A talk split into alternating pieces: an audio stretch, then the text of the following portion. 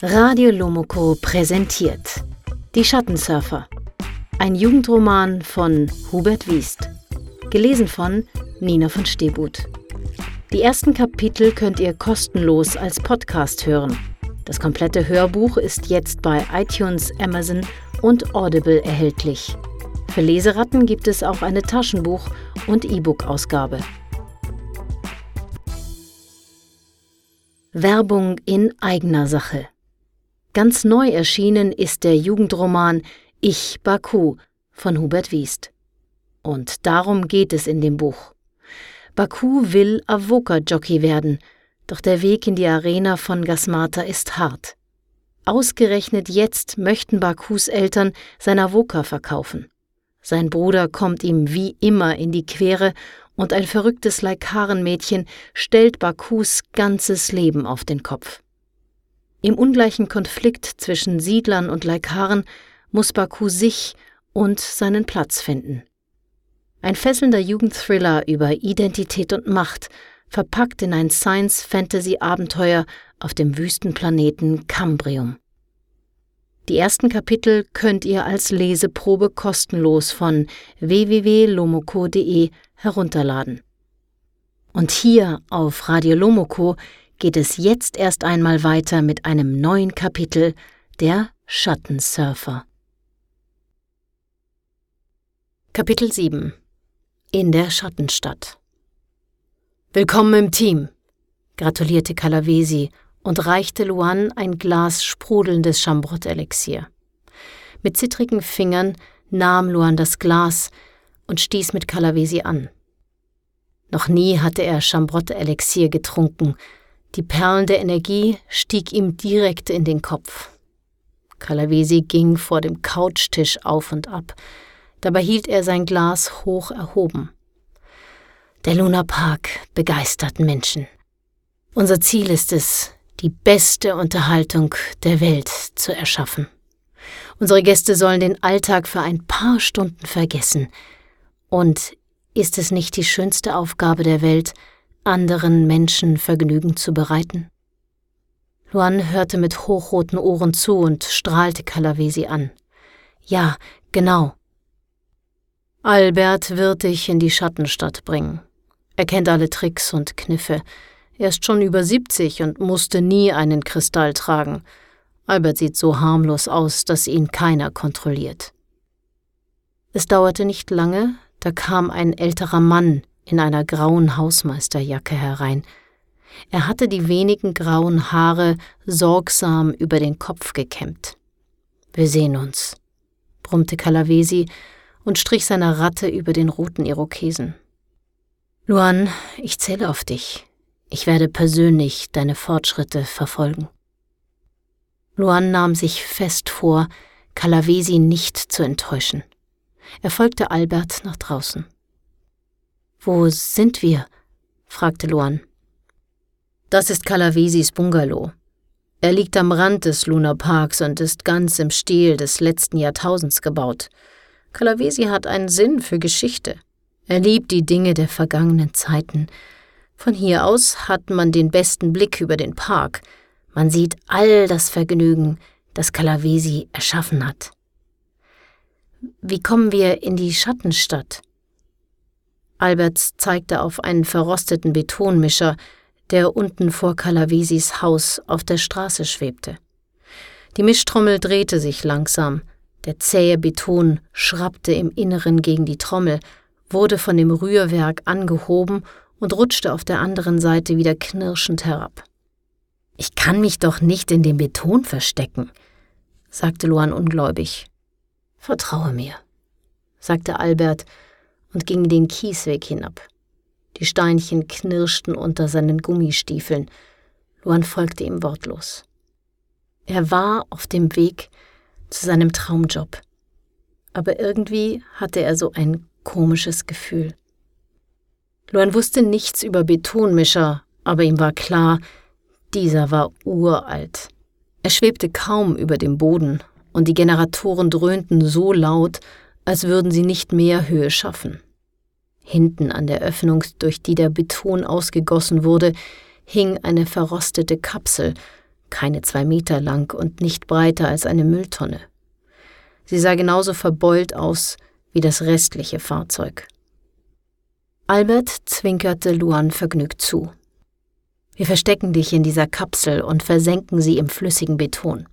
Dort findet dich niemand, bei keiner Kontrolle. Wir haben das schon oft gemacht.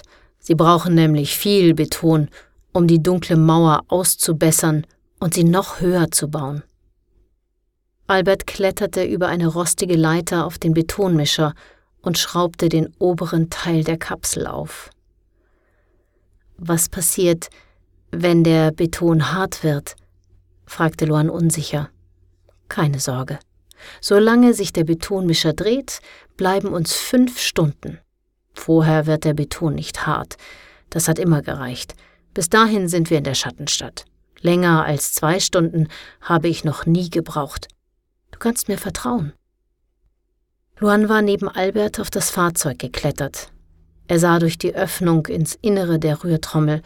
Wie Kuchenteig wurde die graue Masse gedreht. Knirschend schraubte sie an der rostigen Wand entlang. Albert lächelte Luan aufmunternd zu. Er zeigte auf die geöffnete Kapsel. Sie ist gut gepolstert. Du wirst allerdings ein wenig durchgerüttelt werden. Ein Bildschirm mit Unterhaltungsprogramm ist eingebaut, damit dir nicht langweilig wird. Dein C-Band kannst du da drinnen vergessen. Da ist zu viel Beton und Stahl außen herum. Luan fühlte an dem virtuellen Schaumpolster. Sanft ließ es sich eindrücken. Es fühlte sich unendlich weich an. Nicht so unbequem wie Calavesis altmodische Polstermöbel. Hinein mit dir. Die fünf Stunden laufen bereits. Ich weiß nicht, wie viel Verkehr heute auf den Ringstraßen ist, sagte Albert. Er klopfte gegen den Betonmischer. Luan ließ sich mit den Füßen voraus in die Kapsel rutschen. Sie war eng. Von allen Seiten drückte Luan gegen die Schaumpolsterung. Er atmete schnell. Er versuchte sich zu beruhigen. Habe ich eine Verbindung zu dir in die Fahrerkabine? fragte Luan nervös. Albert schüttelte den Kopf. Nein, falls Sie uns kontrollieren, könnte uns das verraten. Sie dürfen nichts finden. Luan schluckte. Der virtuelle Schaum schmiegte sich sanft um seinen Körper. Albert schloss den Deckel der Kapsel. Er drehte ihn quietschend zu. Kein Geräusch von außen drang mehr hinein. Und dann fiel die Kapsel nach unten. Luans Magen verkrampfte sich, wollte sich gegen den Fall wehren, doch nur für einen Moment. Dann tauchte er tief in den Betonbrei. Im Rhythmus des Rührwerks wurde er hin und her gedreht, geschoben und gestoßen. Der Betonmischer setzte sich in Bewegung.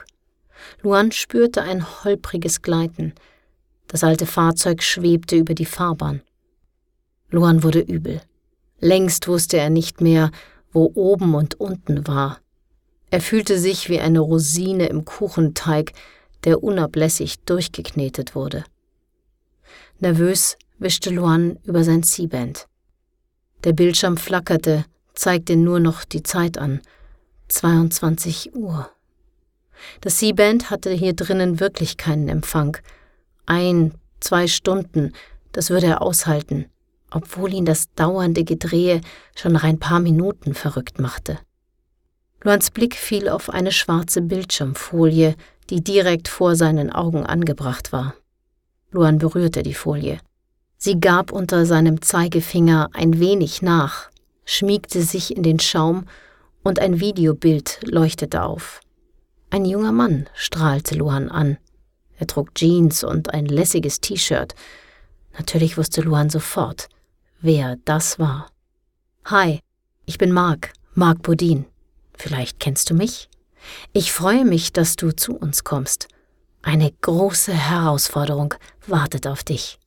Wir wollen die beste Unterhaltung der Welt erfinden und endloses Vergnügen programmieren. Die Menschen sollen den Lunapark lieben und dort den anstrengenden Alltag, die Schule, den Beruf, all die Sorgen vergessen. Wir arbeiten hart dafür, aber trotz der Arbeit werden wir auch gemeinsam Spaß haben. Jetzt stand Mark auf einem verschneiten Berg. In der Hand hielt er ein goldenes Snowboard. Lässig ließ er es in den Schnee kippen und stieg darauf. Die Magnetverschlüsse schnappten zu. Natürlich wusste Luan, wo das Video gedreht worden war. Im Hintergrund sah er die Liftstation. Mark drückte sich ab und stürzte sich den tief verschneiten Hang hinunter. In weiten Schwüngen schrieb er mit seinem Board in den Schnee Golden Surfer. Dann bremste er mit einem waghalsigen Schwung ab. Eine meterhohe Schneefontäne spritzte in die Kamera. Hinter unzähligen Schneeflocken hörte Luan Marks Stimme. Du kennst ihn sicher, den Golden Surfer, meine neueste Erfindung. Ich freue mich riesig, dass du ab jetzt in meinem Team bist.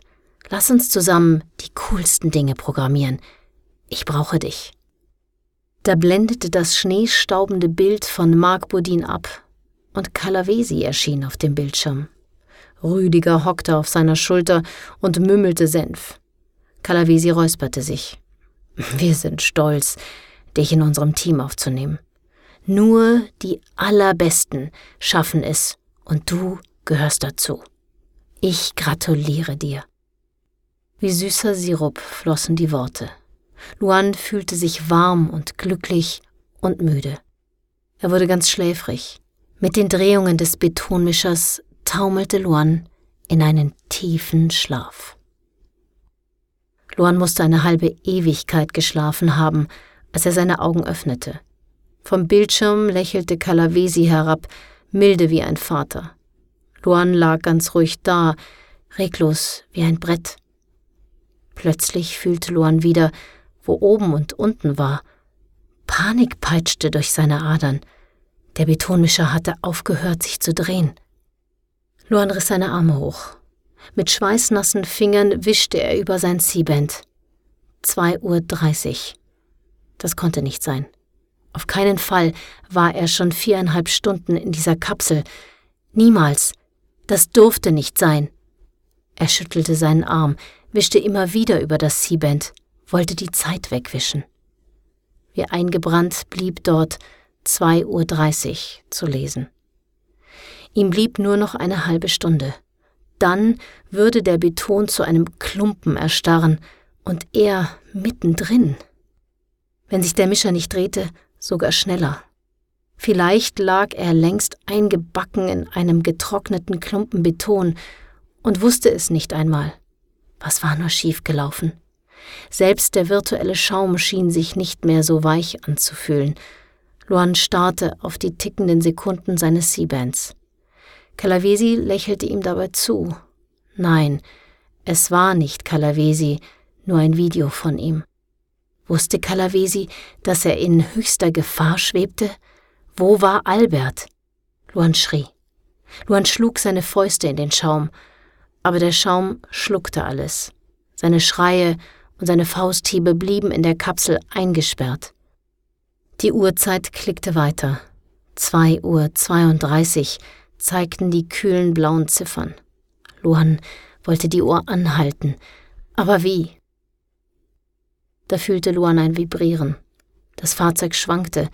Luan meinte, ein leises Rumpeln zu vernehmen, obwohl er wusste, dass der virtuelle Schaum kein Geräusch durchließ. Da wurde Luan angehoben, zur Seite gedreht, und plötzlich war er wieder oben, und Calavesi lächelte ihn von unten an. Endlich. Der Betonmischer drehte sich wieder. Luans Blick blieb an der Uhrzeit kleben. Er wagte keinen Moment, sie aus den Augen zu lassen. 2.40 Uhr glühten die Ziffern in das Halbdunkel der Kapsel. 2.41 Uhr. Die Fahrt wollte nicht enden. Luan wusste längst, dass der Betonmischer in einer Minute genau 17 Umdrehungen machte. Er zählte mit. Und ohne einen Blick auf sein C-Band zu werfen, war ihm klar, dass es mittlerweile 2.53 Uhr sein musste. Mit einem Ruck hörte der Betonmischer wieder auf zu rühren. Der Lastwagen sagte ab, er hatte angehalten. Luan zitterte. Die Uhr lief weiter, und endlich wurde Luans Kapsel ganz langsam Stück für Stück aus dem zähen Beton gezogen. Wie Rockmusik klang das Quietschen, als der Deckel aufgeschraubt wurde. Luan roch die warme Luft. Die altersschwachen Scheinwerfer des Lastwagens warfen zwei müde Lichtflecke in die Dunkelheit. Luan blickte in Alberts aufgerissene Augen. Schweiß rann Albert über die Stirn und hektische rote Flecken überwucherten seine Wangen. Wie dunkelblaue Schnüre traten seine Adern auf dem Hals hervor. Seine Haare waren von der Glatze gerutscht und hingen auf einer Seite herab. War verdammt knapp, murmelte Albert. Wir sind in eine riesige Kontrolle gerasselt. Die Sipos hätten uns beinahe erwischt. Aber jetzt sind wir in Sicherheit? fragte Luan unsicher und stemmte sich aus der Kapsel. Albert nickte und scheitelte die Haare mit einem dünnen Metallkamm zurück über den Kopf. Der Lastwagen hockte in einem düsteren Hinterhof, umringt von heruntergekommenen Hochhäusern. Albert breitete die Arme aus. Das ist ein neues Zuhause. Luan wollte es nicht glauben. Er sollte in einer Ruine leben? Machte Albert einen schlechten Witz? Ein Robopet bellte. Luan hasste diese Viecher. Wenn sie schlecht programmiert waren, benahmen sie sich beinahe so verrückt wie echte Hunde, und die waren zum Glück in Zoos verbannt. Wohl erlaubte nur noch freundliche Robopets. Ob das auch in der Schattenstadt galt? Luan, komm, du wirst erwartet. Kalavesi hat dich angekündigt, sagte Albert und zog Luan sanft hinüber zu einem fast fensterlosen Hochhaus. Das Bellen wurde lauter. Der Aufzug ist hinter dem Haus, erklärte Albert. Das Robopet bellte in einem tiefen Bass. Da sah Luan, wie sich ein zottliges, schwarzes Vieh, groß wie ein Kalb, aus der Dunkelheit löste. Es sprang auf ihn zu. So etwas wäre in Malinport niemals zugelassen worden. In diesem Moment kippte der Mond zwischen aufgerissenen Wolken sein puddinggelbes Licht herunter. Die weißen Zähne des Robopets blitzten auf. Luan drängte sich dicht an Albert. Der schwarze Köter war höchstens noch einen Satz von Luan entfernt. Schwer wie ein Kartoffelsack sprang das Monster Luan an. Luan stolperte rückwärts. Er spürte die riesigen Pfoten auf seinen Schultern. Panisch spannte Luan alle Muskeln an. Warum half ihm Albert nicht? Da drückte ihm das Robopet seine Zunge wie einen nassen Waschlappen ins Gesicht, schlabberte ihn ab, wieder und wieder, schlürfte und sabberte, riesige dunkle Augen strahlten Luan begeistert an. Nacho, hörte Luan eine Stimme. Nacho, komm sofort her! Ein Junge tauchte hinter dem Hochhaus auf. Er hob eine Hand und winkte Albert zu, als hätte er keine Eile, Luan von dem durchgeknallten Robopet zu befreien. Die dunklen Locken des Jungen standen in alle Richtungen ab. Beim Friseur war er bestimmt schon lange nicht mehr gewesen. Der Junge war in etwa so groß wie Luan, aber breiter. Er machte den Eindruck, als könnte ihn nichts so schnell aus der Bahn werfen. Hallo Pablo, sagte Albert und zwinkerte. Nacho hat wohl einen neuen Freund gefunden. Darf ich vorstellen? Das ist Luan. Calavesi schickt ihn zu euch. Luan, das ist Pablo von den Schattensurfern. Luan fühlte sich ziemlich bescheuert. Da hing dieses Riesenvieh auf ihm und schlabberte ihn ab. Cool sah anders aus. Nacho, komm sofort her, rief Pablo. Nacho gehorchte kein bisschen und klatschte Luan immer wieder die Zunge ins Gesicht. Endlich zog Pablo das zottlige Robopet von Luan herunter. Tut mir leid, sagte Pablo. Manchmal hört er einfach nicht. Ein Hund ist eben kein Robopet, aber trotzdem, Nacho ist ein lieber Kerl. Luans Knie zitterten. Ihm wurde ganz schwummerig. Du willst sagen, das ist ein echter, wilder Hund? Klar, ein echter Hund schon, aber wild ist er nicht. Pablo tätschelte dem zottligen Hund über den Kopf. Er hätte mich auffressen können, beschwerte sich Luan. Er wischte sich mit dem Ärmel übers Gesicht. Pablo grinste. Du musst dir keine Sorgen machen. An dir ist ja nichts dran. Nein, im Ernst. Nacho ist ein lieber Kerl, der tut niemandem etwas. Nach einer kurzen Pause fuhr er fort. Schön, dass du hier bist, Luan. Calavesi hat uns schon einen Starprogrammierer angekündigt. Ein echtes Talent. So jemanden können wir bei den Schattensurfern immer gebrauchen. Pablo klopfte Luan auf die Schulter. Jetzt komm erst einmal mit. Dir ist sicher ganz übel von dem Betonmischer. Das Ding ist schlimm. Aber Calavesi vertraut dieser Rostlaube. Pablo schlug mit der Faust auf die Motorhaube. Heute war es schrecklich, sagte Albert. Die Sipus hätten uns beinahe erwischt. In Zukunft werden wir die durchsichtige Seilbahn über die Mauer nehmen. Nächste Woche haben wir sie endlich einsatzbereit. Luan, ich wünsche dir viel Glück bei den Schattensurfern.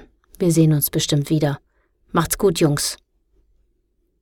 Albert drehte sich um und kletterte ins Führerhaus des Betonmischers.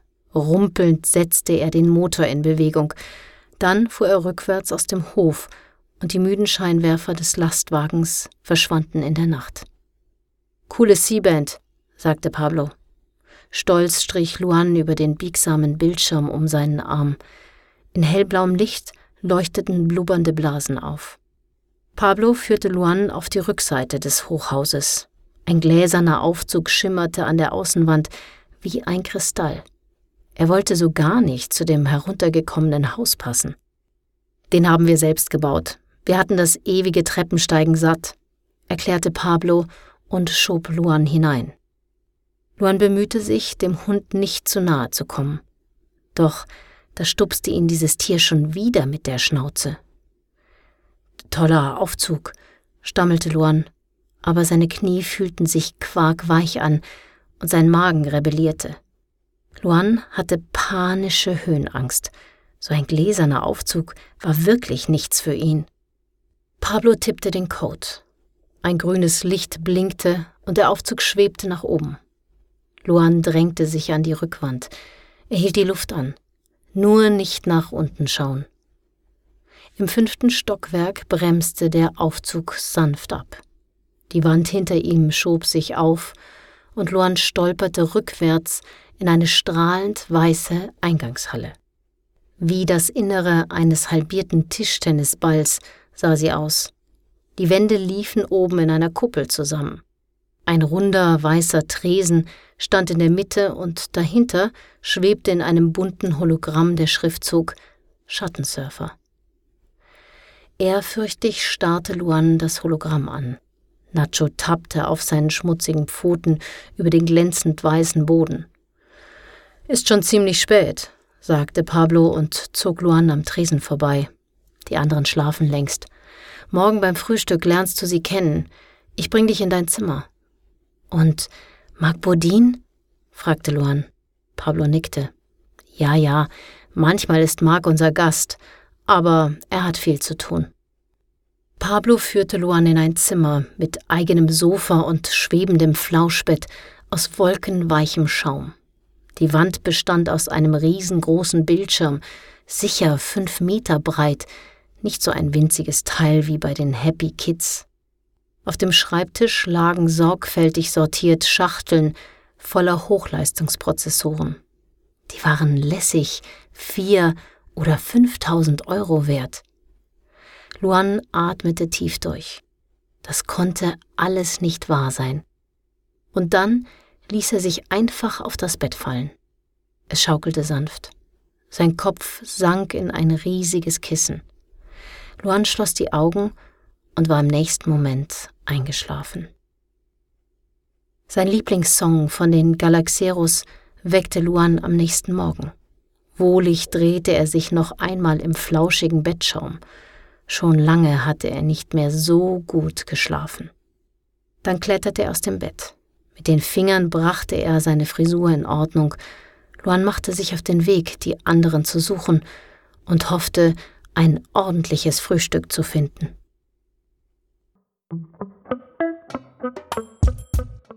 Ihr wollt wissen, wie es weitergeht?